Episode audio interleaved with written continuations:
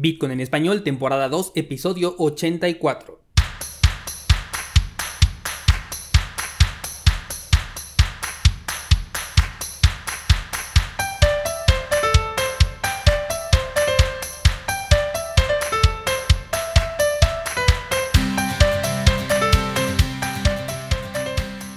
Bienvenido, esto es Bitcoin en español, el podcast donde hablamos de criptomonedas, tecnología, cadenas de bloques y por supuesto Bitcoin.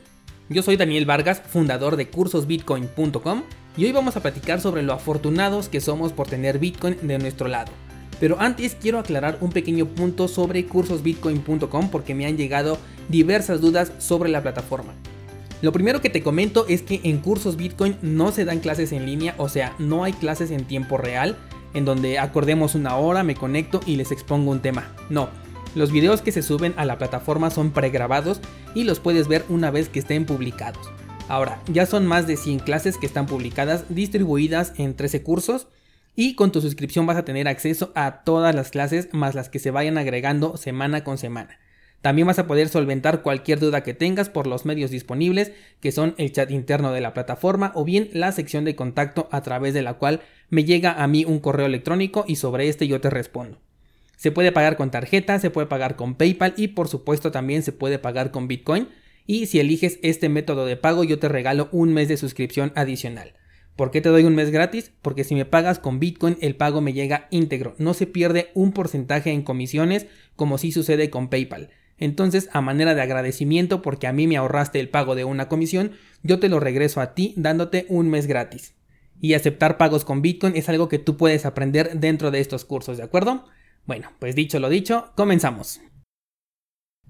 Lunes 6 de abril del 2020. Las cosas se siguen poniendo feas, ya sabemos que esto apenas es el comienzo, ya sabemos que aún se van a poner peor, pero también sabemos, y es en lo que nos enfocamos en este podcast, que esto trae consigo la oportunidad.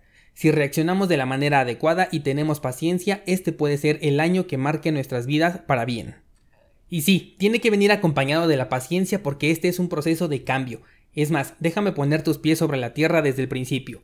Dudo mucho que en 2020 veamos un movimiento favorable con Bitcoin, y con favorable me estoy refiriendo a superar su máximo histórico de 20.000. Esto es para que pongas los pies sobre la tierra y no para que te decepciones, sino más bien para que plantees tu estrategia porque si buscas rendimientos con Bitcoin, este no será el año en el que los vas a tener. Es posible que me equivoque, claro, pero si lo hago, aún así tomar esto en consideración te va a hacer estar mejor preparado para cuando llegue el momento, porque tú vas a estar preparado a largo plazo y la recompensa puede llegar antes. Pero repito, dudo mucho que este sea el año esperado. ¿Por qué lo digo?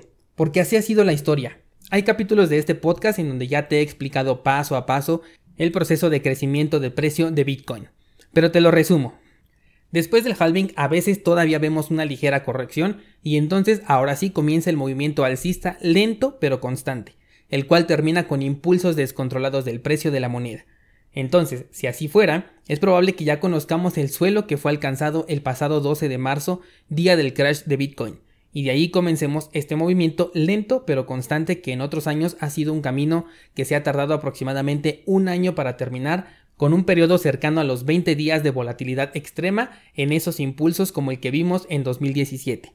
Por lo que si el escenario se va a repetir, estamos hablando de finales del 2021 para poder alcanzar el nuevo máximo histórico de Bitcoin, el cual no vamos a saber si son 100.000 o si tan solo van a ser 21.000. ¿Qué es lo que acabo de hacer? Especular. Nadie puede hacer una predicción sobre lo que una acción o criptomoneda puede subir o bajar. Todo son especulaciones, ¿vale? Si esto te desanima, entonces estás del lado incorrecto de la historia porque esto quiere decir que todavía tienes un camino de más o menos 6 meses por lo menos para poder seguir acumulando e incrementar el potencial de tu inversión. ¿Por qué 6 meses? Porque como dije, el movimiento puede ser lento pero constante, por lo que en 6 meses pueda que ya nos encontremos nuevamente por encima de los 10.000 y entonces ya estaríamos en otro nivel de entrada, que aún con objetivos por encima de los 30.000 van a ser bastante redituables. Además, estamos en el punto clave del emprendimiento digital, si has escuchado, pero sobre todo actuado conforme lo que he venido diciendo en los programas pasados, el día de hoy ya debes de tener algo activo, ya sea una página web, un e-commerce, un blog, un canal de YouTube, no lo sé. Lo que sea, pero de forma digital y que sea tuyo, que no dependa de una empresa que puede recortar tu ingreso por culpa de una pandemia.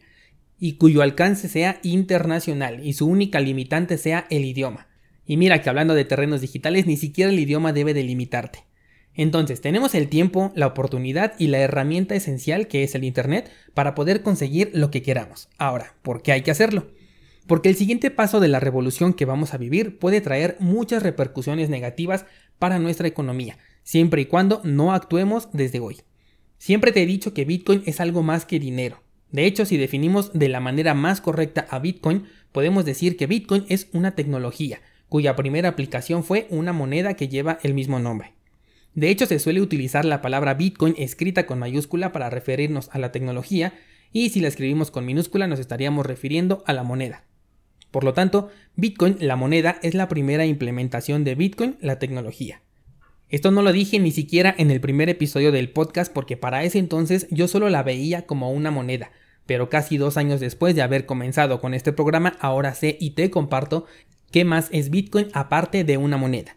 Entonces, ya tomando como base esta definición, Bitcoin, la moneda, es la que nos va a permitir romper el sistema, salirnos de un lugar que en apariencia no tiene salida y que de hecho, sin la existencia de Bitcoin, su única salida sería recurrir a métodos prehispánicos.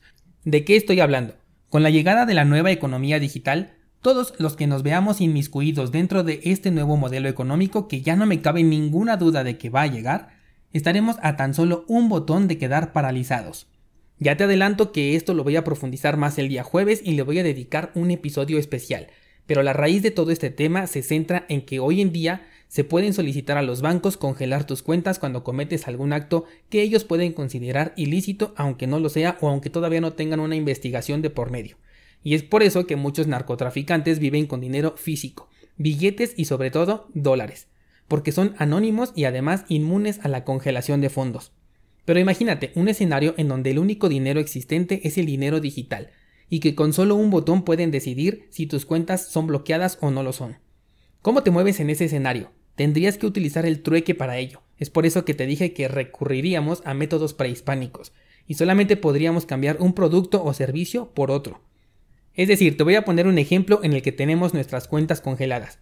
Únicamente podríamos ofrecer un servicio como por ejemplo cortar pasto a cambio de comida, porque no podríamos recibir dinero puesto que solo es digital y todo acceso a la economía la tendríamos bloqueada.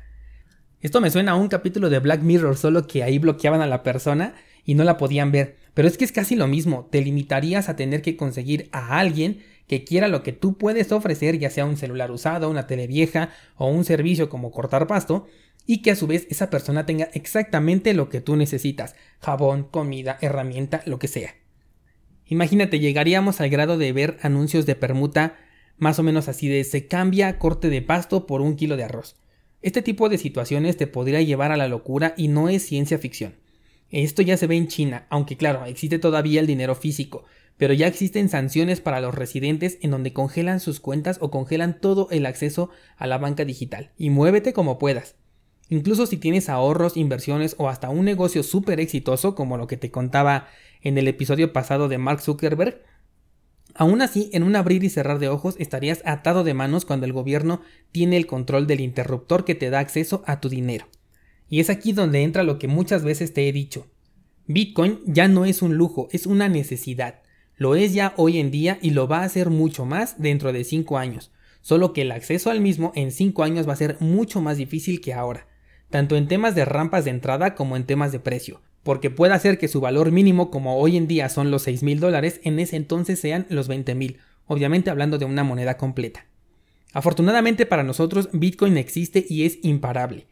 En un escenario como el que acabo de plantear y que repito, no está lejos de la realidad porque ya sucede en China, y ya vimos que lo que llega a China puede llegar aquí, Bitcoin es tu única alternativa tecnológica moderna con la que te podrías mover libremente porque ese sí es dinero y sí te permite cambiar por lo que tú quieras sin restricción alguna.